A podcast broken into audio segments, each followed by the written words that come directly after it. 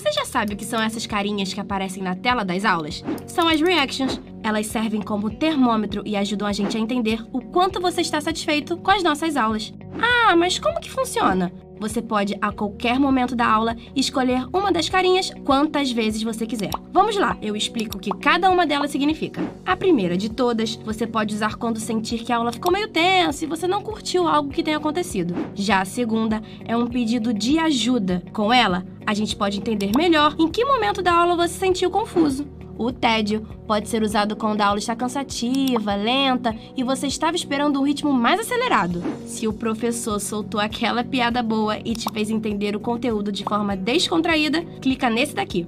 Agora, se a aula superou todas as expectativas e te fez entender tudo sobre a matéria, é hora de escolher o demais. Agora é sua vez de mostrar pra gente as suas reações.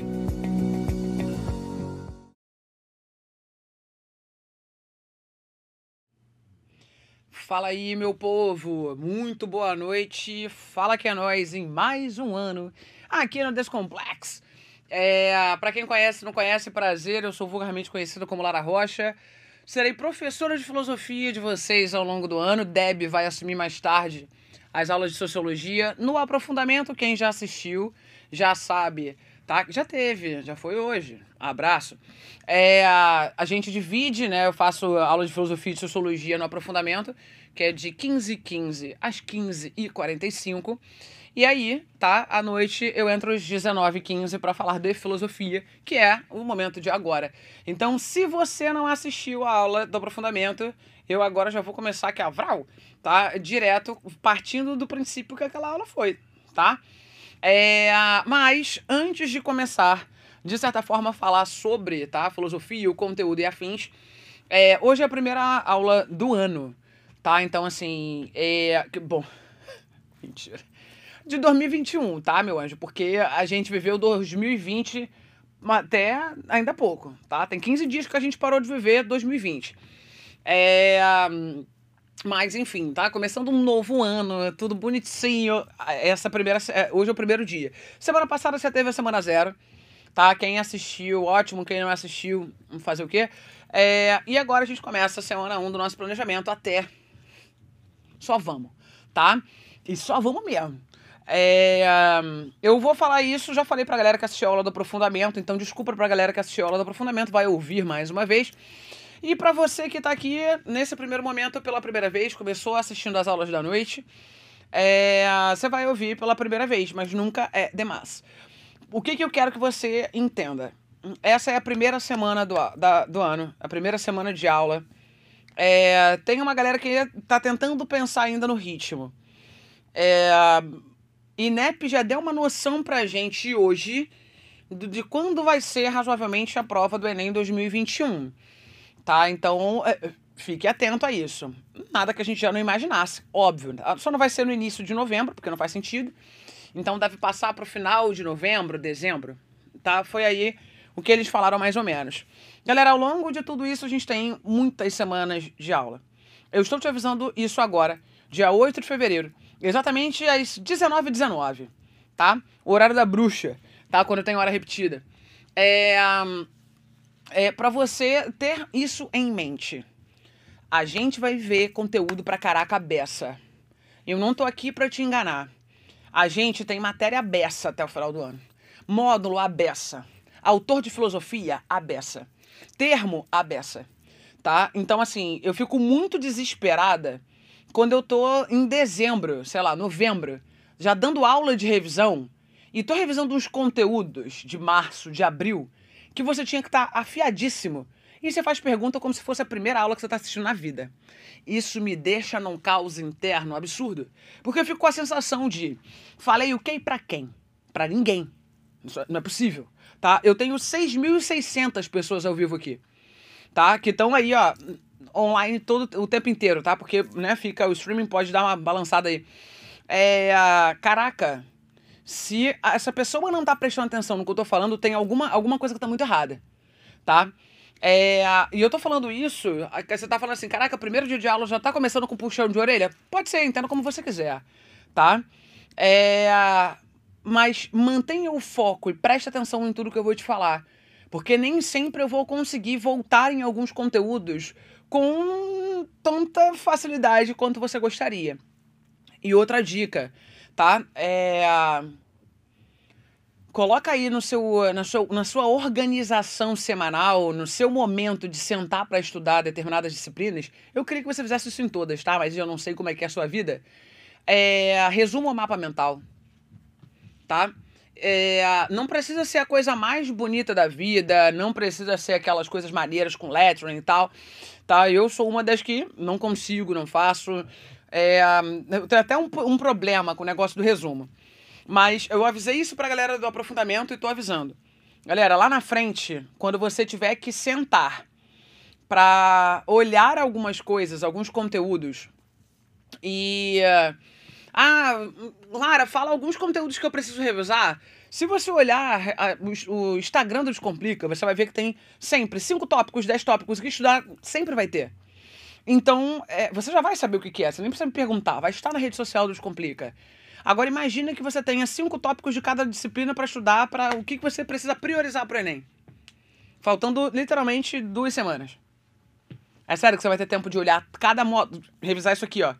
45 minutos de aula, 40 minutos, não vai ter. Para tudo não. Então, coloca aí nessa, nesse seu ritmo de estudos que você vai começar agora, é, fazer um resumo, que seja um, um post-it, tá? Com algumas coisas que são fundamentais de cada aula que você está assistindo para que lá no futuro, não muito distante, você não fique transtornado para tentar fazer revisão de um conteúdo muito extenso. Eu aviso isso na prime no primeiro dia de aula e acontece com frequência, o que eu vou te dizer agora. Uma galera começa a assistir as minhas aulas e começa a me marcar no Instagram. Quais aulas? Hoje o dia tá tão corrido, gente, que eu não consegui nem ver meu Instagram ainda. É real, tá? É, tem uma galera que fica, ah, mas, gente, não é todo dia que eu consigo olhar o Instagram. Real oficial. Acho lindo quem passa o dia zapeando. Eu não consigo. Eu não tenho tempo de vida, real oficial. Acordei cedaço, até agora não olhei meu Instagram. É, e fica, não fica chateado comigo, não, tá? Porque nem sempre o Instagram me mostra tudo que as pessoas me mandam. Já começa por aí, eu já desisti dele. Tá? É... Mas existe uma tendência de uma galera no início do ano. Caraca, eu não sei nem dizer quantas pessoas me marcam em vários stories, tá? Chega um momento específico do ano que esse número cai. Então eu, come... eu tenho ali um feedback bobo, tá? De que das duas, uma. Ou as pessoas pararam de assistir a aula, podem estar assistindo qualquer outra, de qualquer outra pessoa. Ou as pessoas de fato estão atrasadas no conteúdo. Então, assim, é... cuidado. A gente está na primeira semana. Se você não começar a se organizar agora, não estou falando que você tem que estudar 12 horas por dia, nem tem como. Eu só tô falando para você manter o nível da sua organização. Se você começar a se organizar desde o início, lá na frente você não vai ter um problema. Tranquilaço? Enfim. Então vamos de filosofia, tá? É, isso aqui cai com bastante frequência na prova do Enem. Tá? Então, é um conteúdo bacana. Já caiu, sei lá, quantos mil anos na prova do Enem. Cai com bastante frequência, como eu acabei de dizer. Não é um conteúdo muito difícil.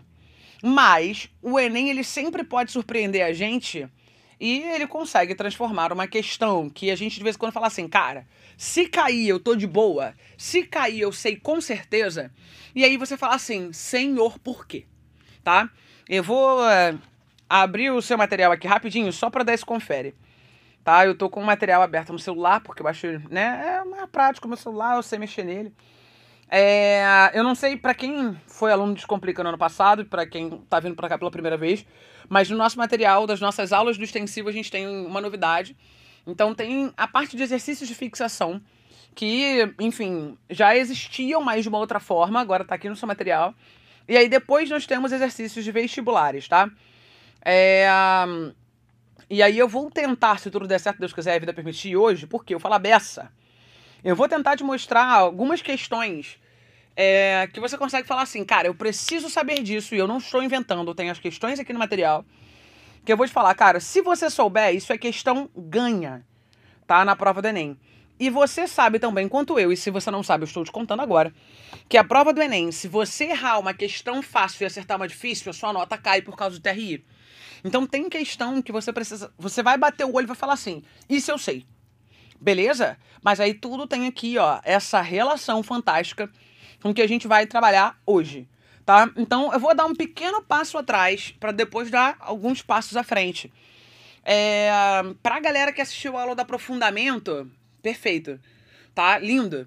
Lara, eu nem assisti. Depois você olha, se você quiser uma aula mais enxuta, certamente tem é, na plataforma para você entender.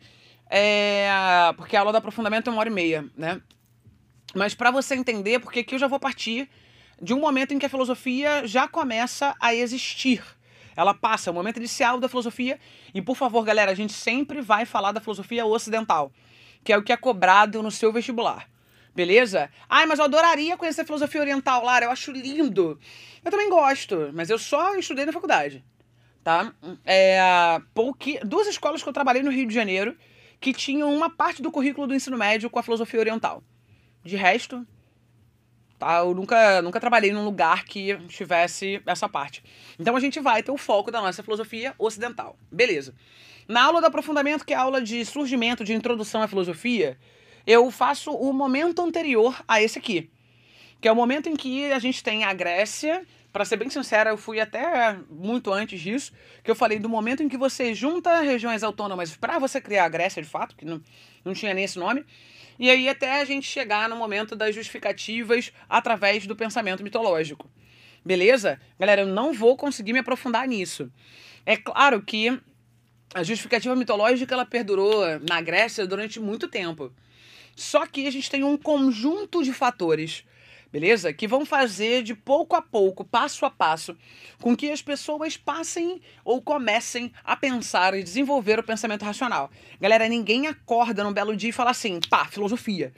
Caraca, vamos justificar as coisas através da razão. Então existem motivações, existem fatores, sejam eles políticos, sociais, econômicos, que fizeram com que a população lá atrás lá na Grécia Antiga, ela falasse assim: olha, beleza, você, a gente já começou a perceber que a gente não precisa justificar tudo através das divindades, né, de todos os deuses e das histórias. Eu consegui justificar coisa X através disso aqui.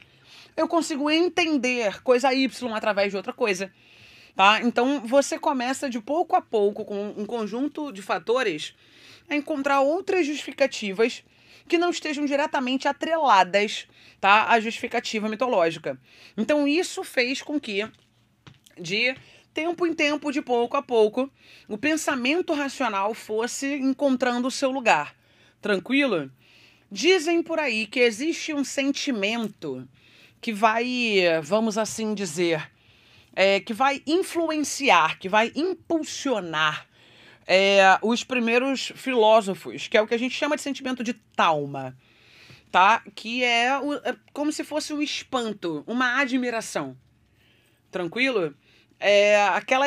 Eu preciso. Eu vou jogar aqui uma pergunta. É, é, só pensa nisso, tá?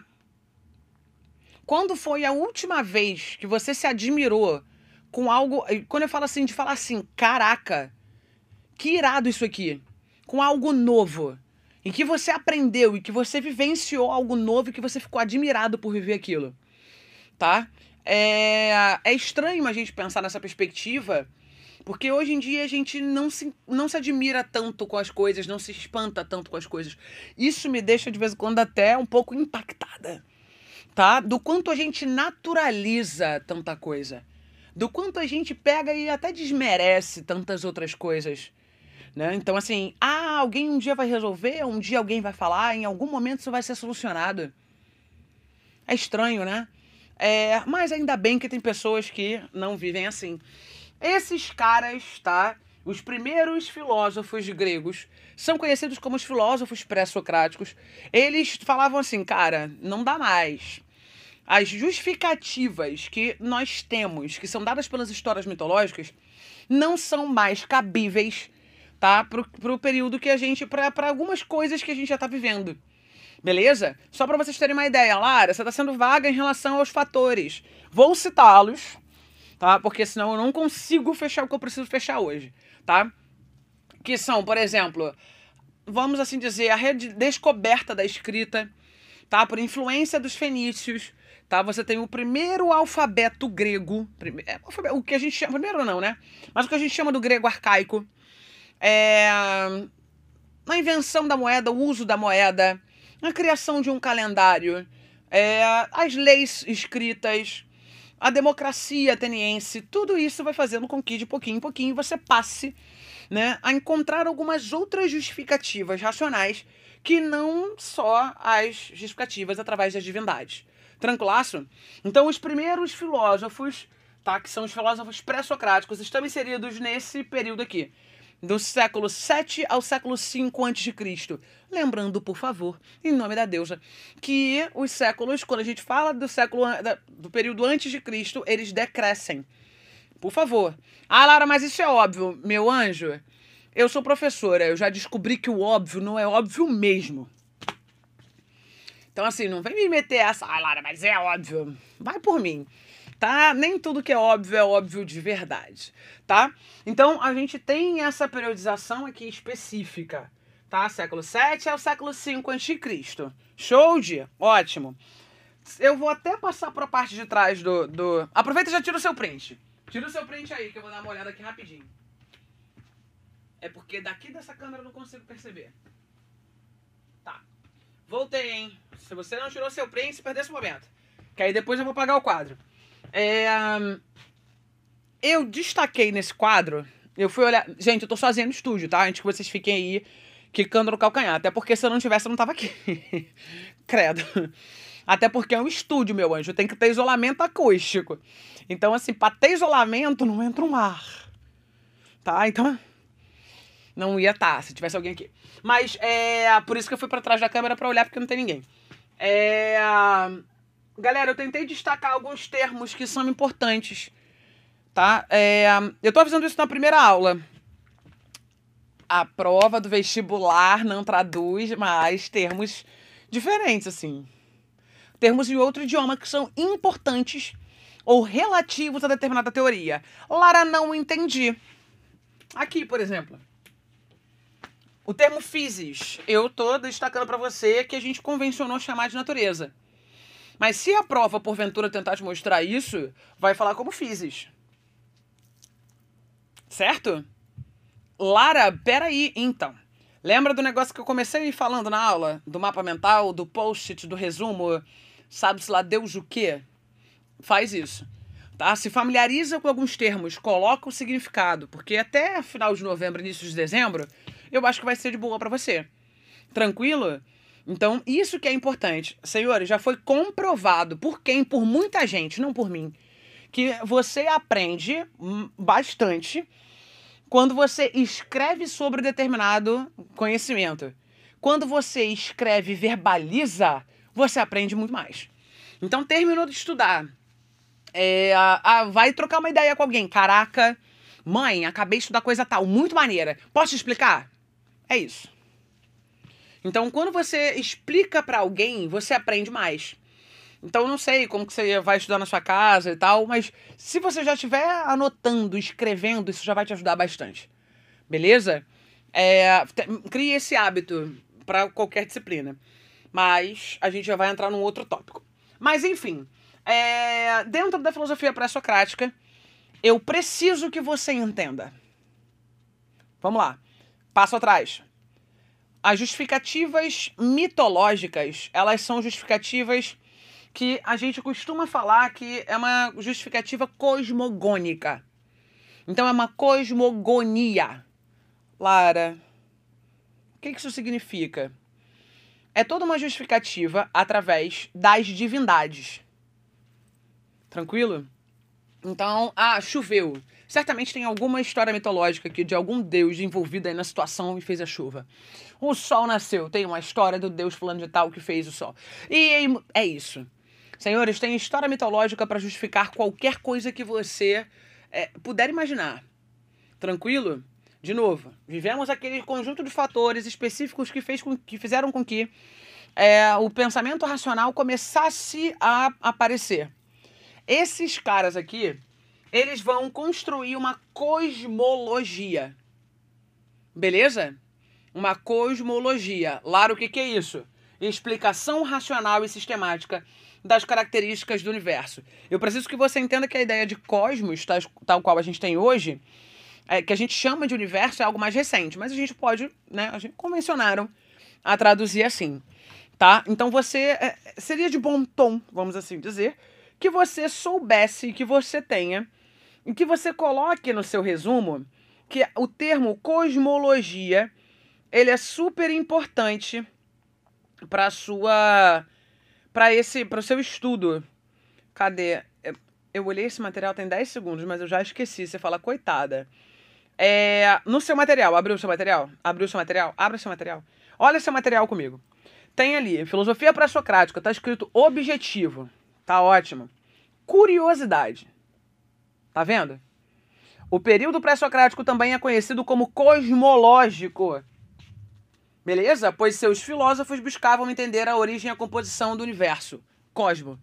Tá percebendo que tem uma curiosidade no seu material que é importante?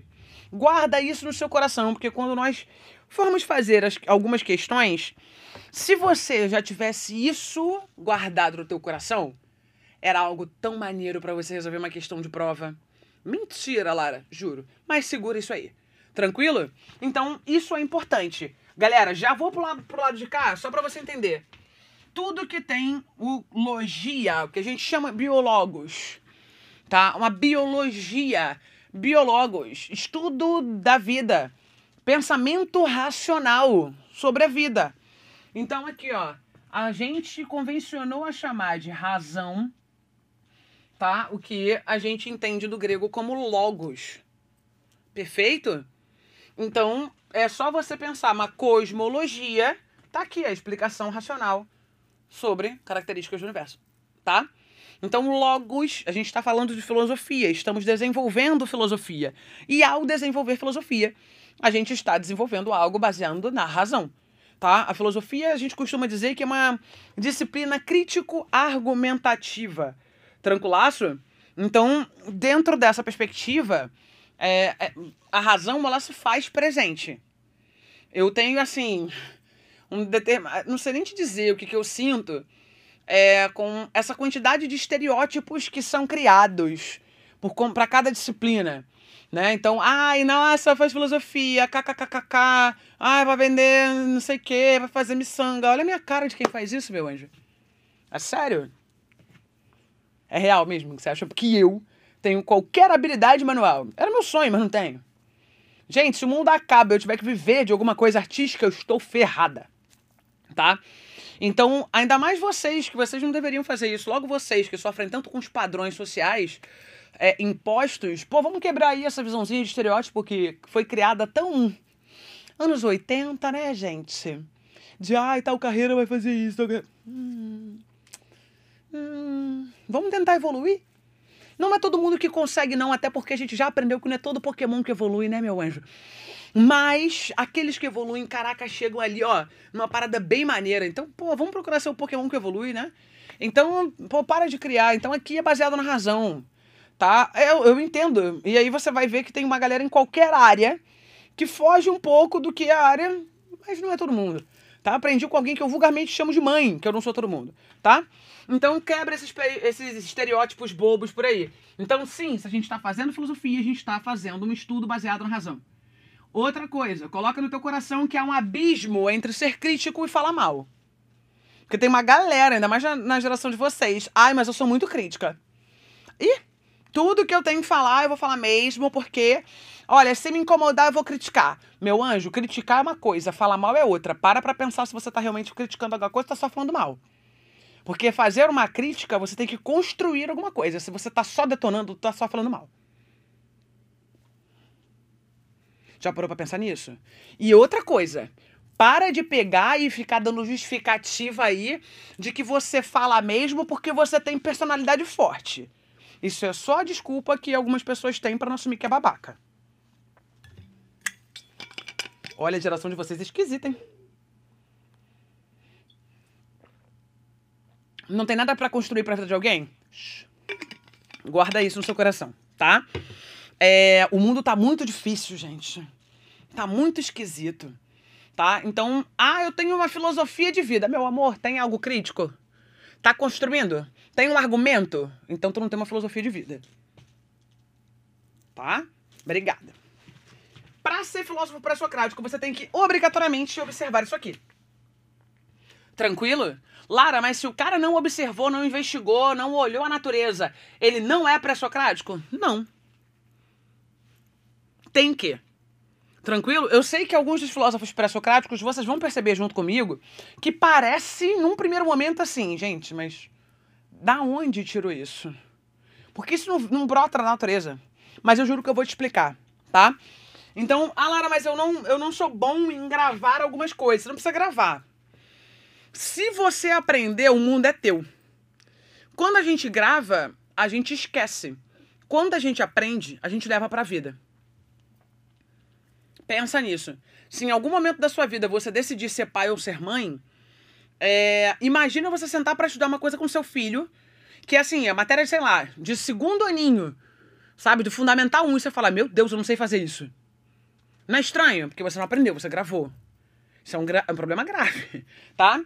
Mas tenta associar ideias desse primeiro momento para você lembrar dos termos. Como eu disse, dentro de cada teoria pode aparecer termos que são diferentes, grego, alemão, não sei o que, nananã, e a prova não traduz. E você pode ficar muito tenso. Então vamos lá. Physis me lembra física, que é uma disciplina das ciências da natureza.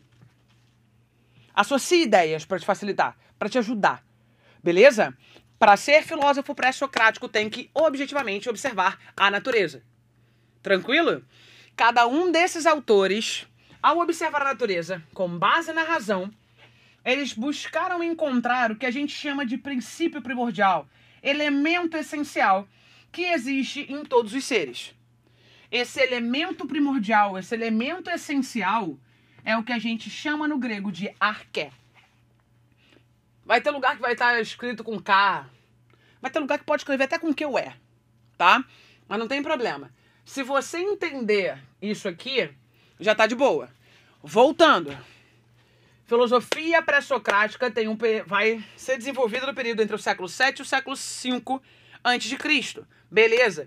É também conhecido como período cosmológico, porque os autores desse período vão tentar buscar encontrar um, uma, com base na razão uma justificativa para as características do universo. Beleza. Cada um desses autores observou a natureza para chegar ao seu elemento primordial. Tá? Vamos falar de alguns dos teóricos. Tranquilo? Dos principais teóricos pré-socráticos. Lara, mas é muita gente. Amor, eu juro que não é. Que isso, Lara? A gente só mostra para vocês aqueles que são assim, sabe os top de linha. Não tô nem zoando os outros, não. Tá? Porque você vai falar assim, caraca, então tá, tá querendo me dizer que o fulano não é. Não, eu tô falando aqueles que mais. Os top de linha são aqueles que mais aparecem no, no seu vestibular. Ou que já apareceram em algum momento. Tá? Eu não tô querendo dizer que os outros não são maneiros, não. Até são. Laura, mas eu queria muito conhecer todos. Faz faculdade de filosofia. Nem a nível de ensino médio, no currículo, dá tempo de falar de geral. Gente, só na faculdade é um ano. Então vamos lá. Primeiro filósofo pré-socrático, tá? Este homem, chamado Tales de Mileto. Tales, ao observar a natureza, concluiu através de uma base racional que o elemento primordial, para que, é, portanto, que é necessário, é essencial para todos os seres, seria a água.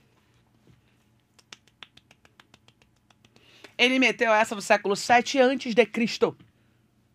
Ele estava errado? Não. Bizarro, né?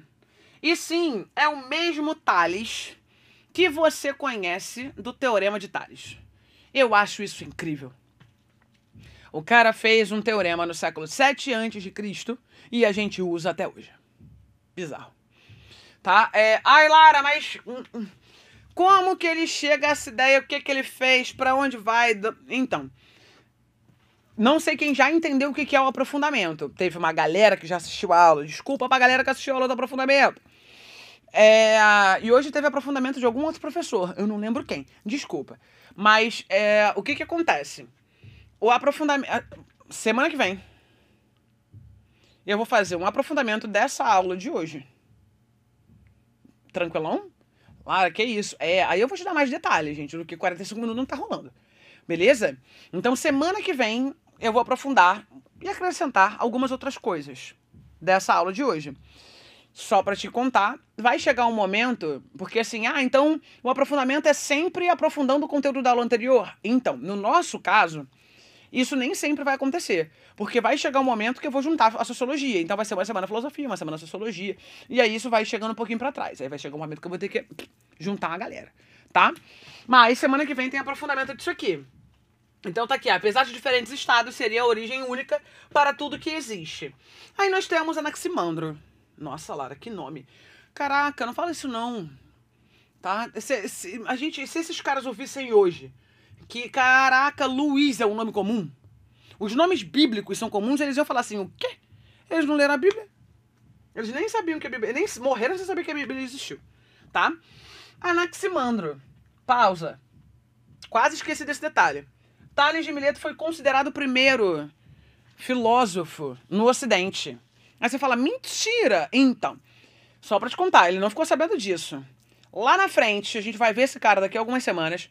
Tem um cara chamado Aristóteles.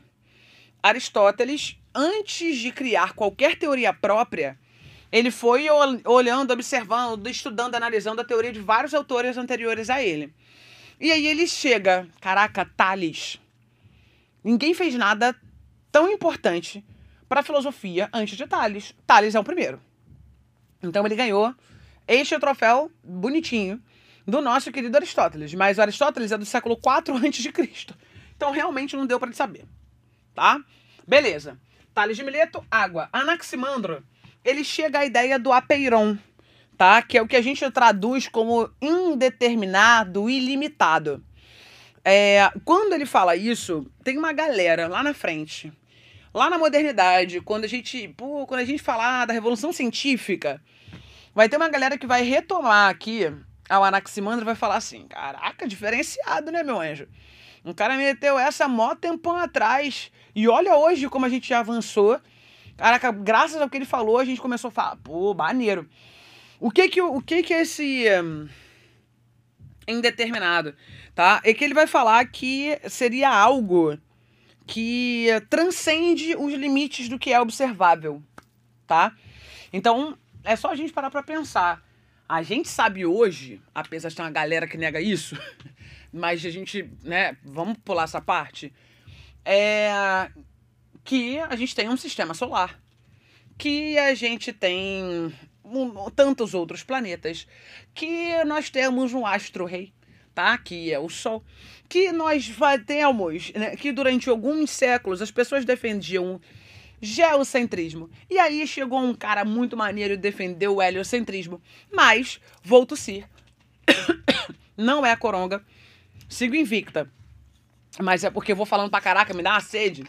Vamos fazer o nosso drink game, tá? Vamos começar o drink game de 2021. Eu pauso para dar um gole de água, você bebe também. Gente, hidratem-se. Por favor. Tá? É, é, importante. Ainda mais, dependendo de onde você tá, a temperatura pode estar mais baixa, a gente tem a tendência a beber menos água. Não faz isso, não. Dependendo da sua altura, eu, por exemplo, qual a minha altura, preciso beber uma média de 3 litros de água por dia. Tá? Então, vamos fazer esse corpinho funcionar. Então, bebi, você bebe junto. Drink Game, comecei já o Drink Game de 2021. Mas quando Anaximandro fala isso, ele fala exatamente assim, né? Ele fala que ao observar a natureza, principalmente o céu, ele percebe que vai além do que ele é capaz de observar, que ele é capaz de perceber, tá? Então ele chega a essa ideia do apeiron, do indeterminado, do ilimitado. Eu já tinha te dado o momento print, então eu tô te ignorando. Eu vou apagar pra gente seguir. Tranquilaço? Vou apagar aqui, que você já tirou esse print. E a gente vai seguir nos nossos autores pré-socráticos. Antes que você me pergunte, Lara, tem um certo, tem um errado? Não. Tem não. Lara, eles não tretavam. Teve, tiveram dois que tretaram, mas eu saí a papo daqui a pouco. Mas de resto, cada um deles, galera, foi observando a natureza e chegou ao seu elemento. Tá? Não tinha essa de, ah, eu tô certo, fulano tá errado. Não. Anaxímenes chega, observando a natureza, a ideia de ar. Beleza. Ele vai falar que o ar é essencial, é primordial para todos os seres, para todas as coisas. Lindo. Tá?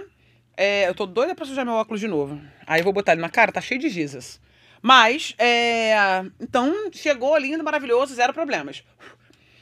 E aí, pronto. agora ele não vai sujar mais. Tá sujinho, mas deixa quieto. Então cada um deles chega a essa ideia. Agora vamos a um autor que é super conhecido de vocês, tá? Que eu não sei quem gosta, quem não gosta, mas eu era fascinada quando é, eu tinha que fazer alguma prova de matemática e via um triângulo retângulo. Que eu pensava, será se? Será se sai por pitch? Tá? Pitágoras chega à conclusão de que tudo pode ser solucionado, justificado através de números ou relações numéricas, tá? É que ele fala que tudo na natureza pode ser solucionado assim. Você fala, Lara, mas isso não faz sentido algum. Porque ele tá falando de natureza. Então, é, ele vai falar, ele tem uma visão. Semana que vem eu, vou, eu explico isso melhor no aprofundamento. É, eu, nem, eu nem sei, tá? Te dizer. É, porque eu não, não vivi, não conheci. Meu sonho é ter uma máquina do tempo e ver essas, essa galera chegando nessas conclusões. Mas é, só pra, te, pra, pra galera que estudou, que estudou música na vida, isso vai fazer um pouco mais sentido. Mas escrever uma partitura, por exemplo, é extremamente matemático. Então, você, se você conhece razoavelmente um pouco da matemática, você consegue escrever mais rápido uma partitura. Ou aprender a ouvi-la, né? Porque quando a gente aprende, a gente dá, dá ali uma sequência, tem que escrever. É, e ao caminhar e tal, não sei o quê, pela natureza, nosso querido Pitágoras, ele escutando os sons, vamos assim dizer, ele chega à ideia desses acordes. Então ele fala que tudo é possível e é passível de ser compreendido através de números, tá? Então tem essa relação com a natureza, mas talvez não a que você quisesse, tá? É, mas ele chega a essa ideia de números ou relações numéricas. E sim, é o mesmo Pitágoras do triângulo retângulo. Quando você olha os ternos pitagóricos mais conhecidos, você pensa 3, 4, 5, você fala, hum, hipotenusa quadrada igual, né, a soma dos quadrados com a será?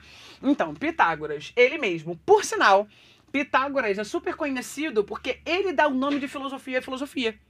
Mentira, juro. Até então a galera estava desenvolvendo, pensando em um monte de coisa, e ele fala assim: Caraca, o que, que é essa galera? O que, que a gente tá fazendo? Caraca, os cria tá fazendo umas paradas assim que eu não sei o que, que é. E aí ele fala: Pô, a gente tá fazendo filosofia. O filo vem de filia, que significa amor, amizade. O sofia é sabedoria. Então ficou aí convencionado dizer que é o amor, a sabedoria e afins, tá?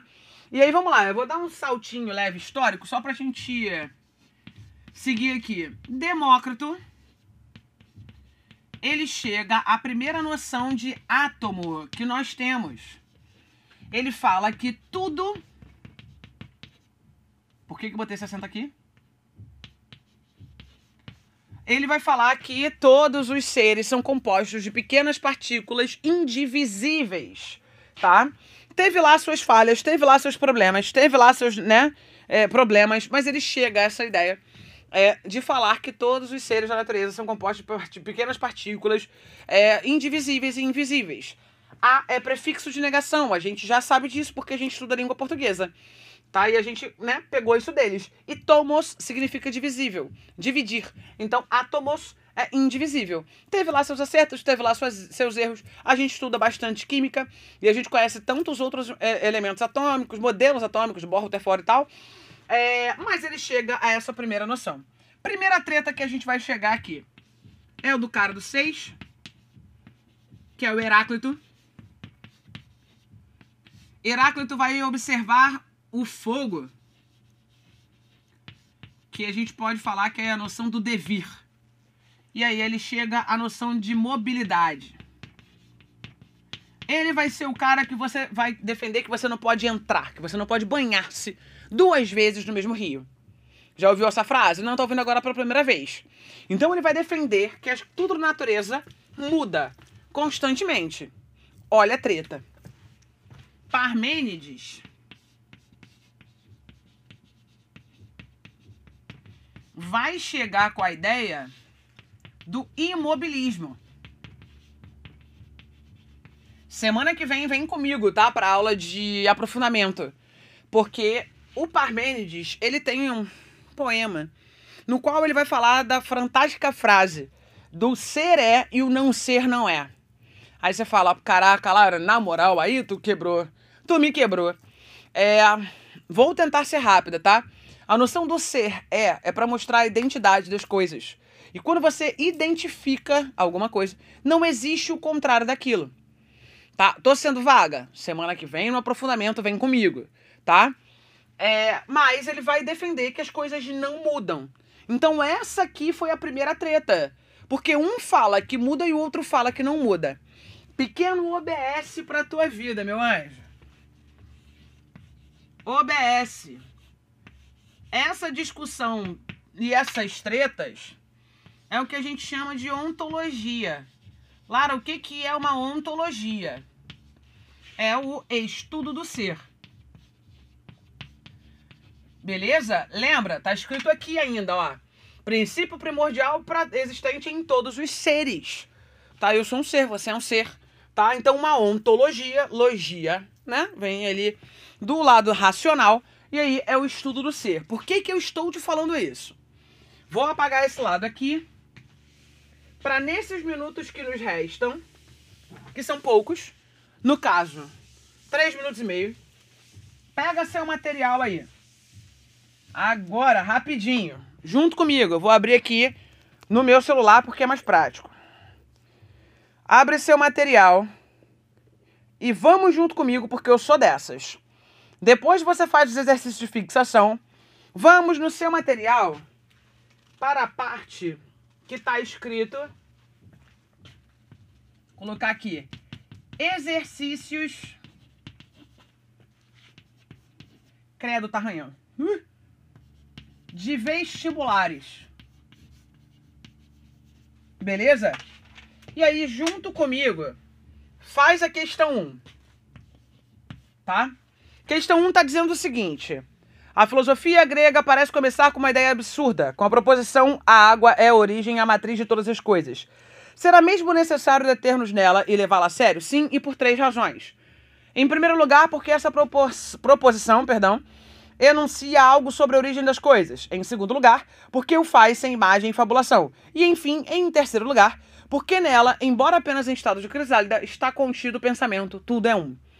O que, de acordo com Nietzsche, que é o cara que escreveu o texto, caracteriza o surgimento da filosofia entre os gregos. Letra A. Um impulso para transformar, medi... desculpa se eu não sei, mediante justificativos elementos sensíveis em verdades racionais. Essa é uma questão um pouco pegadinha pra gente agora, porque você nem chegou na parte do Platão para saber na parte da, da verdade sensíveis, mas segura essa parte. Letra B, o desejo de explicar usando metáforas, é usando a razão, né? Mas tudo bem, a origem dos seres e das coisas. Letra C, a necessidade de buscar de forma racional a causa primeira das coisas existentes. Parece bom. Tá. Letra D, a ambição de expor de maneira metódica a diferenças entre as coisas. Não era bem isso. E letra E, a tentativa de justificar a partir de elementos empíricos o que existe no real. Galera, filósofos pré-socráticos buscam ali, através da razão, para encontrar e tal, não sei o que, pipipi, popopó.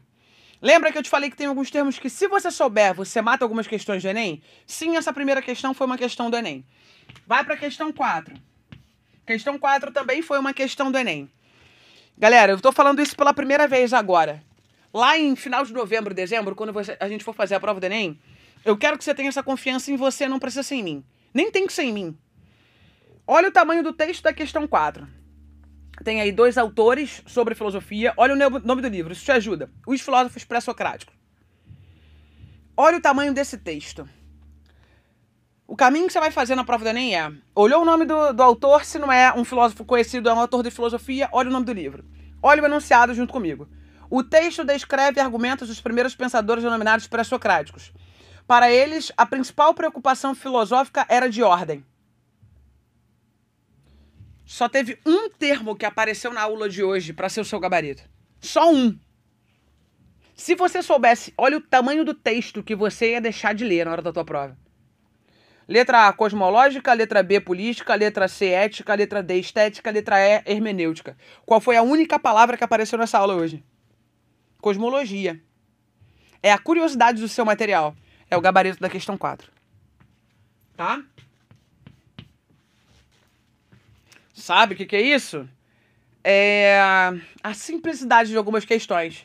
Olha a questão 5 pra gente ir embora. Outra que, se você soubesse o básico, rápido, prático e eficiente, você matava uma questão linda. Olha o tamanho do texto. A gente vai ler? Não. Olha o nome do autor. Lara, nem sei se conheço. Olha o nome do livro. Os Pré-Socráticos. Quando você não souber, se for um autor conhecido, não for um filósofo conhecido, o nome do livro sempre vai te ajudar. Olha o enunciado. O texto faz uma apresentação crítica acerca do pensamento de Demócrito, segundo o qual o princípio constitutivo das coisas estava representado pelo Demócrito, átomo, gabarito, letra E. Faça seus resumos, façam seus mapas mentais, confia nas coisas que eu te falo que você precisa guardar e nas coisas que eu destaco nesse quadro. Isso vai te ajudar lá na frente, quando a gente tiver que revisar algum conteúdo, fazer isso com um pouquinho mais de maestria e um tantinho mais direcionado. O meu foco aqui é sempre te ajudar e sempre fazer o meu melhor por você. Tranquilaço? Galera, que tenhamos um excelente 2021. Sigam com força, sigam com fé, que vai dar tudo certo. Tranquilidade?